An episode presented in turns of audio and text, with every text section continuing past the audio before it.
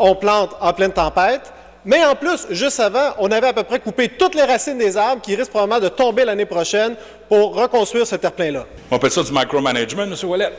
Euh, écoutez, je n'ai pas trouvé ça fantastique, moi non plus. Là. Alors, euh, je viens de voir ça également. Euh, l'entrepreneur euh, a un contrat, puis il fait son travail, mais on va aller chercher des réponses, puis on va vous revenir avec ça. Mais ça fait bizarre, en effet.